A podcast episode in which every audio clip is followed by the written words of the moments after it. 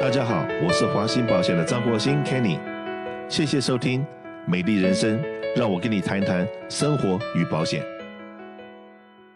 在这地方，先跟我们所有《美丽人生》节目的好朋友们报个好消息，也就是在八月二十号上午十一点钟，礼拜四，礼拜四上午十一点钟，那我们特别请到了我的一个好朋友傅晶晶律师，然后来这个我们的。呃，这个 Zoom meeting 里面，就是我们现在这个华兴讲堂里面的课程里面，呃，特别请傅晶晶律师来谈一个现在很热门的话题，就是有钱人的烦恼，在疫情之中如何在做资产保护。实际上面呢，这个不只是疫情之中要做资产保护，我们现在的今年的十一月三号也是面临到了美国的总统大选。那总统大选，那如果说是共和党，我们的川普。能够继续连任，他的税务的政策，以及如果说是民主党的当选的话，可能税务的政策会是一个很大的一个极端。那在这种极端之下，那我们怎么样做好资产保护、资产传承？那可能是在现在呢，我们就得要着手进行了，因为大概相隔的时间只有一百天左右嘛。那如果这个时间呃还蛮紧迫的话，那我们现在不进行不了解的话，到那个时候临时要来来变动的时候，可能会有点来不及。所以说呢，我们很高兴的，我们能够邀请到这个一为什么要一要强调我们的 Jennifer 呢？因为 Jennifer 实际上是我认识了大概也是将近二十年了。的一个在洛杉矶非常知名的一个律师，在做信托规划的这个部分的话，是在洛杉矶非常有名的。所以说呢，今天我们呃来讲讲，所以我先把几个大的题目先提出来，然后让我们的 Jennifer 来跟大家稍微说明一下，为什么这些东西我们现在这个居安要思维，那现在就开始要准备了。那所以也是邀请各位把时间先写下来。八月二十号星期四上午的十一点到十二点钟，我们请了这个呃 Jennifer 到我们的这个华兴讲堂里面来跟大家讲讲哪几个话题呢？第一个就是健康危机的时候，我们必须要拥有的三份文件，然后疫情之下这个资产保护以及传承，再来就是遗产税的这些重要的须知跟免税额的一些变化的可能的状况，那如何用信托？来这个买人寿保险，然后这个把人寿保险的受益人放成信托，它的优点是什么？那在这一些的问题里面，事实上面呢，这个有钱人的烦恼，呃，大家认为说有钱，哇，那是不是要有好几百万甚至上千万才叫有钱人？那事实上面呢，你只要口袋里面钱，当你有一栋房子的时候，也就是有个四五十万的时候，你那个时候就应该要有。一个所谓的遗嘱或者是一个信托，我不知道这样子讲对不对，所以我现在把这个时间交给 Jennifer，跟大家是不是呃跟大家讨论一下这个话题。还有 Jennifer，呃，因为最近呢我们在看电视还有看这个呃报纸的时候，常常提到台湾的一个非常知名的艺人，那这个呃突然之间就过世了，而且他是一个 single，没有小孩。那大家都在讲说，好，在这种情况之下，他的死因那到底有谁？可以来决定，说是检察官或者是他的家人就有权利，或者他什么人有这个权利，说一定要求解剖，或者有谁有权利说不准解剖。然后还有他的财产，他所遗留下来的遗产的话，那他现在只是一个人的情况之下的话，他的财产分配，假设假设他是有这个遗嘱的话，或者有这个信托，那当然事情很简单。可是如果说他是这些东西都没准备，是不是？如果这个事情发生在美国的话，就会蛮麻烦的，他就要经过了什么的呃这个遗遗产认证呐、然后还有这个分配这个遗产的时候会有比较多的问题。那这是不是请 Jennifer 跟大家问个好，然后跟大家解释一下？呃，谢谢 Kenny，大家好，我是傅晶晶傅律师 Jennifer Fu。呃，谢谢 Kenny 刚刚呃所呃讲的这些内容。那首先我可能呃让大家提醒一下，就是说。呃，这个遗产的部分来讲的话，是在美国，只要目前你有呃超过十六万六千两百五十块的话的的资产，呃，你必须要有呃生前信托，或者是你指定好的受益人，呃，才可以避开法院认证 probate 的这个过程。所以刚刚 Kenny 你提到的这个知名的艺人，他呃是单身，然后我们呃知了解的就是说，嗯、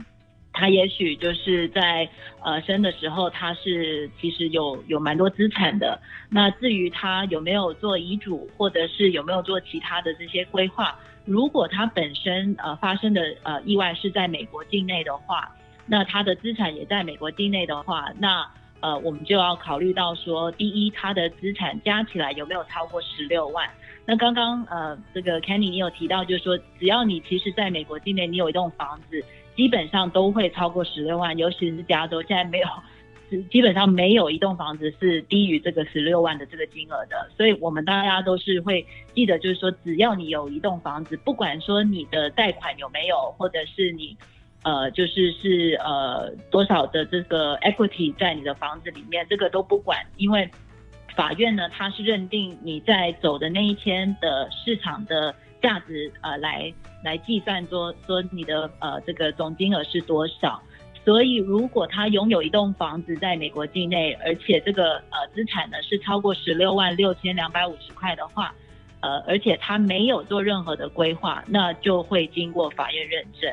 那也要记得就是只一呃就算你有成立一份遗嘱，这份遗嘱呢是不够的，他还是会经过法院去认证这一份遗嘱。所以，呃，唯一能够避开法院认证的，就是你要有一个生前信托，然后房子必须要在信托名下，登记在信托名下，所以这是非常重要的。那呃，我们呃下周四八月二十号要提到的，就是说，因为现在疫情的关系，所以呃很多。呃，就是呃，公司啦，不管是公司或者是其他业务，可能都有一些稍微的呃，就是变化，很多都是在家里办公，呃，有些就是公司没有说呃外开营业，所以在这个期间呢，呃，可能是务必要记得，就是有一些东西是非常重要，必须要提前准备的，呃，尤其我们现在也有一些客人他打电话进来说，呃，也许家人其中一个已经进医院了。那呃，现在医院也就是呃蛮蛮严格的，就是呃不能说随时都有人去看他呃看这个病人。那所以在这个期间的话，你其实必须要有很就是一些法律的文件是必须要有的。那刚刚 Kenny 也有提到，就是这个在呃台湾这这个艺人呃如果说。呃，他的这些医疗的措施，或者是呃，是否要解剖，是否要去追究他的死因的话，是谁有这种权利？那通常在美国的话，你必须呃是要有这种呃法律的文件来呃来证明说谁可以替你做做这些决定。那嗯，有、通常如果是父母来讲的话。呃，也许父母的呃的意见是一致，然后呃可以去做这个决定。那当然就是万一你是已婚，那你的配偶希望做呃这个调查或者是这个解剖，呃而你的父母又不又不答应呃不同意呃要做这个解剖的话，那到底法法律是要听听从谁？所以这个就会变成有一个矛盾。那矛盾产生的话，也许会经过法院去决定。如果说你之前没有任何的法律文件去证实说你之前是安排谁有这种权利，所以这些都是。在健康危机期间的话，我们认为说，呃，其实有有蛮多文件需要准备好的，以防万一，不是说就是真的会发生什么事情。可是因为现在疫情当中，呃，大家可能考量会比较多，所以我们呃提早准备还是有好处的。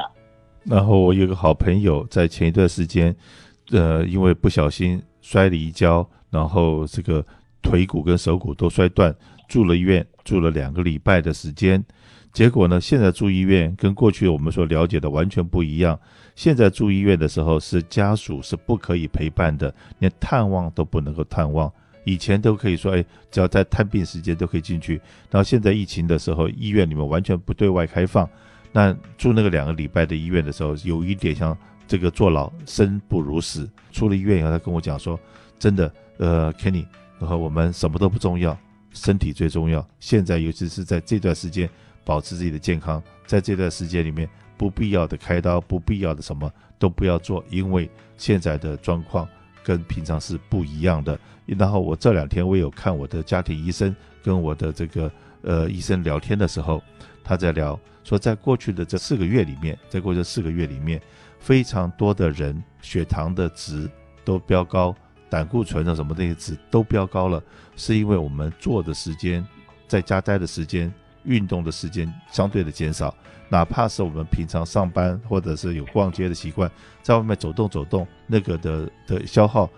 都都比较大一点。最近的这几个月，大家都没有在做这方面的消耗，如果又没有在刻意的去运动的话，很可能所谓的这个很多的值都会超高一点。所以说呢，因为我也去做了体检，然后医生也提醒我说：“哎，Kenny，你跟一般人一样哦，都都有点超标了。”这这也是提醒我说啊。那该做的运动，或者说我们原来做的运动，很可能因为平常的运动少了，那可能我们的运动量要增加，这样子的话才能够去把身上多余的这个热量、这个脂肪给消耗掉。所以说健康的部分非常的重要。但这个在讲说疫情之下的资产保护，跟我们这个可能要面临的是，呃，十一月三号这个政党。这个投票的时候，总统的如果民主党当选会会有可能什么样的状况？那共和党当选又是什么样的状况？那是不是可以 Jennifer 给大家稍微猜测一下？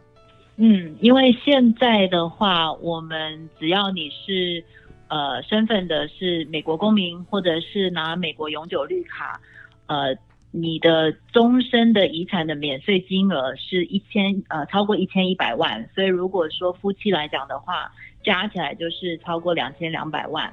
那所以大部分来讲的话，会觉得说哇，这个数字那么高，那呃我可能就是不会有这种烦恼，因为我加起来的总资产而不会超过，所以呢呃我的小孩我的下一代不需要考虑到是否需要支付这个遗产税。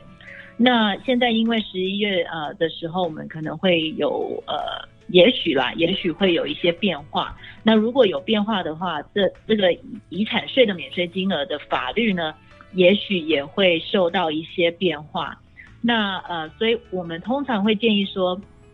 如果就是有尽可能就是能够减少你的总资产额，当然是是呃，可能对我们大家来说会比较好一点。不管说呃。最后，呃，这个总金额是多少？反正就是只要我们把能够减除掉的都减掉，那至少我们可以准备说，万一真的呃遗产税的免税金额降低了，那我们也不会去呃烦恼说，呃以后下一代必须要付很昂大的一一笔这个呃遗产税。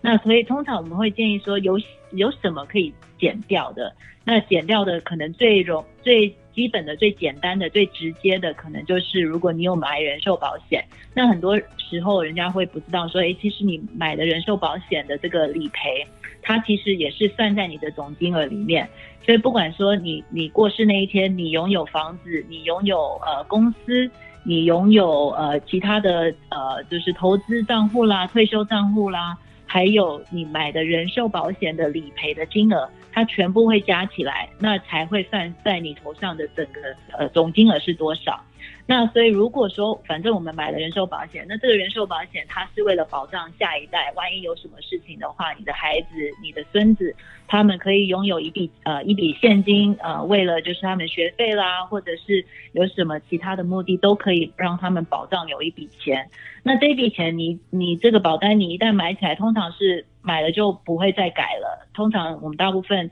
就是买了，就是为了保障下一代，所以只要我们每一年付了这个保费，呃，那就是维持在那边。所以我们通常会建议说，如果你有这种可呃考量考量说有买人寿保险，或甚至你已经买了，那你也可以成立一种信托，把这个人寿保险放在这种不可撤销信托。那因为是不可撤销信托，所以他自己会有一个报税号码。那万一你有什么事情，你有什么呃，有一天走了，那这个人寿理赔、人寿保险的理赔，它不会算在你个人的总金额里面。所以你你买的一百万保单、两百万保单，它是从你个人的呃总金额的部分会减除掉。所以以防万一，如果遗产税的免税金额有任何的变化。其实你可以提早做掉这个保保障，就是说你的人寿保险的理赔不会算在你总资产的呃金额里面，这样子也是一种提早的的考量，提早的准备。呃，所以不管说法律如何改变，那至少你知道你这个人寿保险的理赔，它总金额是完整的，会呃就是理赔到你你你指定好的受益人名下，所以他们会有一笔。保险理赔金额是免除任何的税务的问题，直接能够受益到，所以通常我们会以这种方式来提醒呃，我们的客人就是说，不管法律如何变化，因为我们也是很难去理解或者是去呃预测说它会怎么去变动，因为每一每一次选举可能都会有一些变化。那每四年呃变化的话，至少对你来讲，你做起来这个人寿保险信托，反正就放在那边，不管。呃，这个免税金额有没有变动，或者是增加减少？对你来讲的话，你的下一代他能够有保障，人寿保险的理赔是一笔整笔的，呃，他能受益到，不会减除任何的税。是的，那这个不管是有钱没钱，我讲是有钱，就是在十六万以上的人，大概就要开始去考虑。那尤其是我们现在很多年轻人刚刚一出社会了以后，他现在还身体很健康。可以买保险的时候，我都鼓励他们赶快买一个 Term Life。我会先把你这个买人寿保险的这个体检或者这些权利，先把它保障到。因为呢，年纪越大，到了五十岁、五十五岁、六十岁，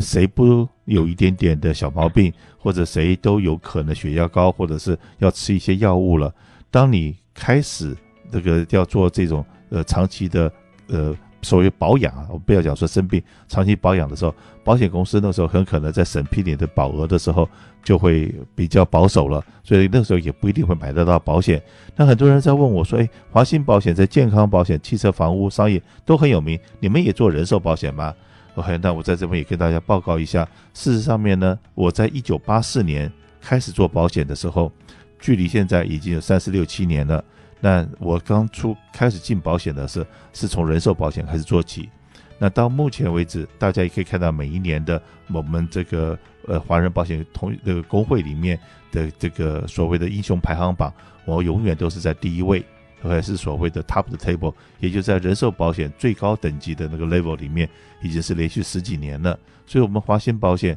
并不是真的说只对只对那个千万富豪去做服务。我们对千万富豪，当然我们有专门的同事来服务之外，实际上面我们更多的人是我们 local 的普罗大众，是我们个人健康保险的客户，以及我们这个呃汽车房屋保险的客户。很多人是因为给了家庭的一个保障，家里有了新生儿，家里有了一些买了新房子，那尤其是最近很多人在做房屋贷款的这个 refinance 的时候，在那个地方省了一笔这个 payment。那那几百每个月几百块钱的 payment 很可能省下来，正好来买一个人寿保险。这个人寿保险很可能因为你省了，假设三百，你可能不不敢相信，一个月三百块钱，你可能就给家人两百万、三百万的保额了，给一个家庭的一个保障。所以说，真的不要让你的权益睡着。最近我们的广告是讲喜上加喜，也就是那边的 payment 省了一部分的钱，